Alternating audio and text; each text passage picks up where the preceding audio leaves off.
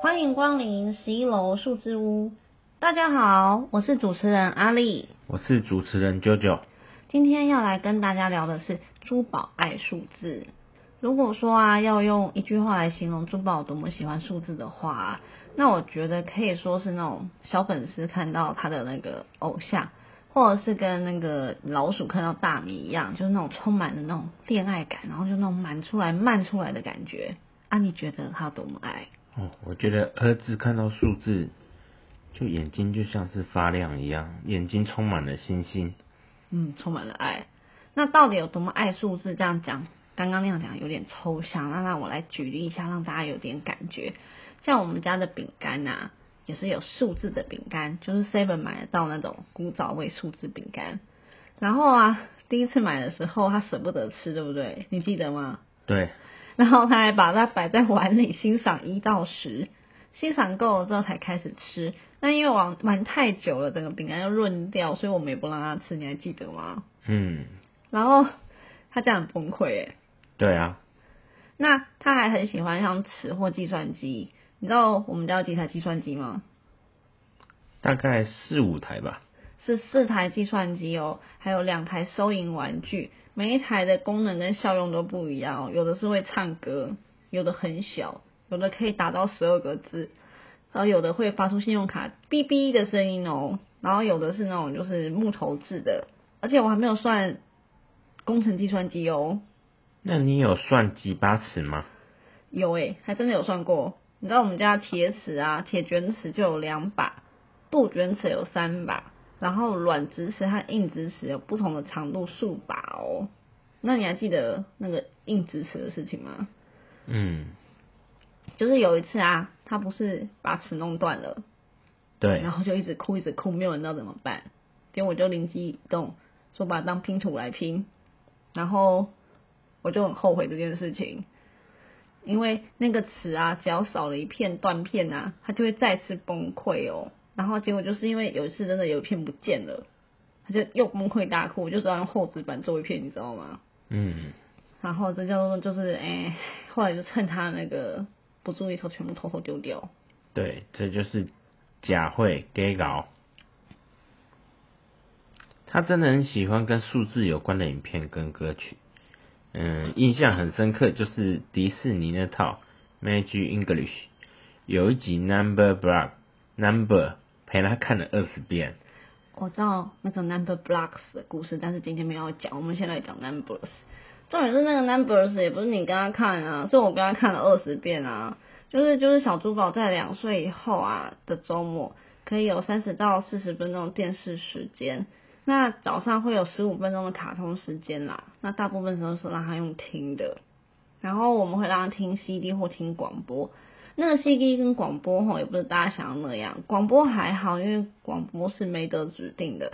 可是 CD 吼有够扯的哦，我们有听那个叫什么九九乘法表，什么听数学说故事哦，然后还有什么，诶，反正就是各类跟数学有关的 CD 好，然后更不用讲那个数字贴纸，你说你数字贴纸不是每次都要去买？对，大概家里有三四套数字贴纸。你确定三四套不是三四十套吗？对，连基隆啊，基隆的阿妈家也要摆好几套。对，然后那种巧拼店要数字的，然后那种磁铁也要数字的，洗澡玩具也是数字的。对，还有什么桌游？你准备什么桌游是数字的给他玩？哦，只要有数字的桌游都被他拆过一遍。例如嘞，你最心痛的是什么？我知道那个。那一套叫做传情画意。对，只是因为卡有有卡片上面有一到七这个数字，也被他拿来玩。就是对于他爱数字这件事情，已经东西我们多到都不太想讲了。那因为基本上啊，珠宝啊是一个那个自我要求高且是比较文静的孩子啊。然后他很喜欢画画，那在很小的时候啊，就可以自己做看绘本，看一小段时间。小的时候我们就买那种就是无毒的石头蜡笔让他涂鸦，虽然他还蛮爱生气的啦，但某种程度上他算是一个蛮会自我要求的孩子。你还记不记得他有一次两岁某一天啊，就突然看他在写数字，真是吓死妈妈了。他写的比你还要漂亮哎！干嘛这样？那一开始写字当然很大，而且握笔也不是很成熟。没关系。但是这时候就是我们，嗯，把写字这件事情看成是他画画，就是跟画画一样，让他在每一次的练习中学习去控制那个肌肉。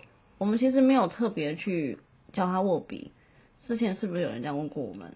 嗯，但其实我们是不会去做这件事情，因为其实就是强迫小朋友啊，没有特别有力啦。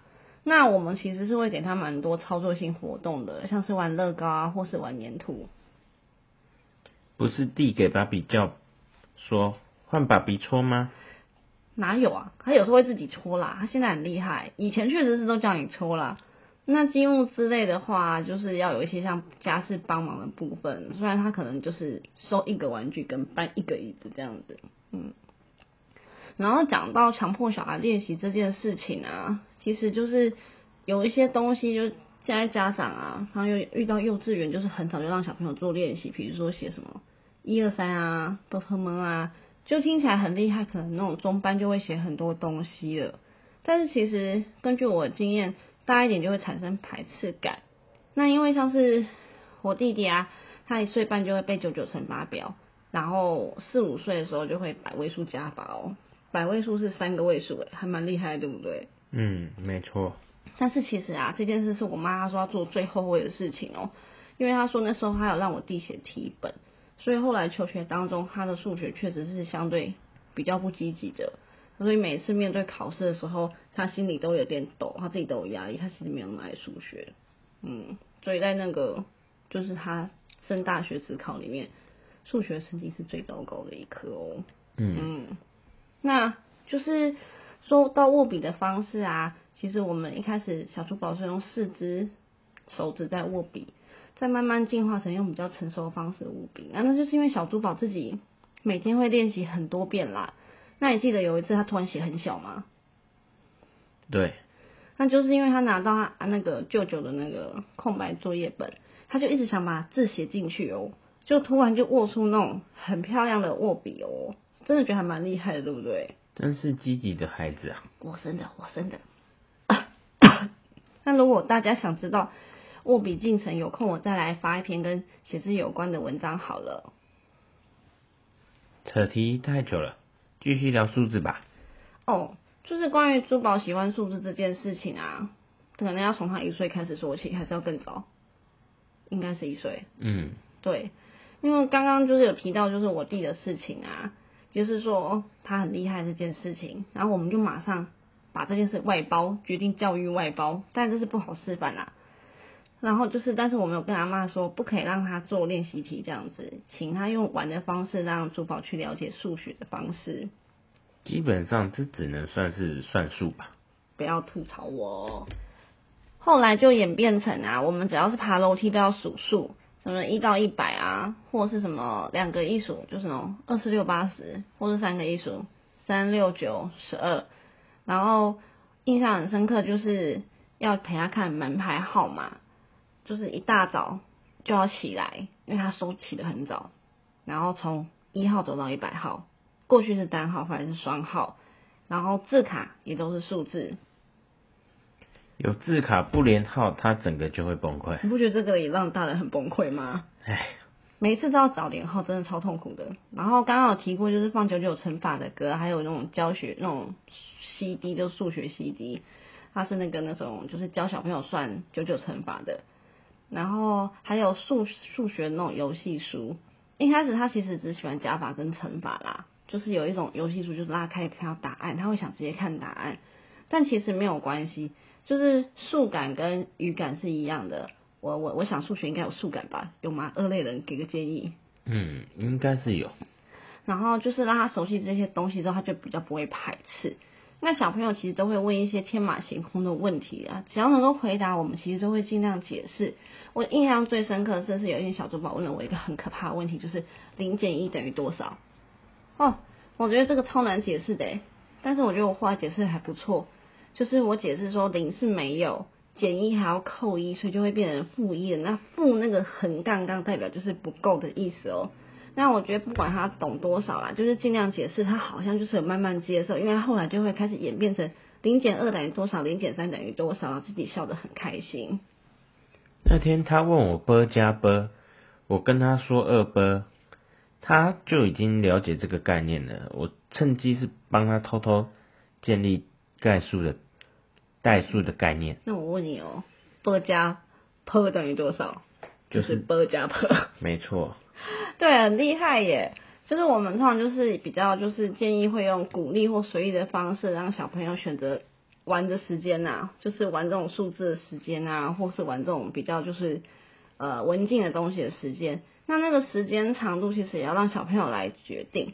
你还记得我们第一次就是在第一集的时候跟大家提到说，如果有人跟你说你要这样你要那样，其实对我们来讲也不是一个很美好的经验，更何况是对小朋友，他就会很排斥学习这个部分。你觉得呢？对，所以尽量还是让小朋友从他的兴趣中得到学习的概念吧。对啊，而且是有让他自己有选择的时间。那这一集主要是要让大家感受一下，就是珠宝多爱数字。其实小时候他比较早发展出来是语言天分啦，就是像是英文啊、注音这个部分。我们其实有一点点特意希望他对理科有兴趣这样子，所以就是有还有买那个书，我觉得很棒，是叫做《宝宝物理学》，给那个小珠宝看。那套书不错，是国外物理学家为他的小孩子写的书。听说那个 FB 的那个是主播课吗？好像也有推荐这套书哦。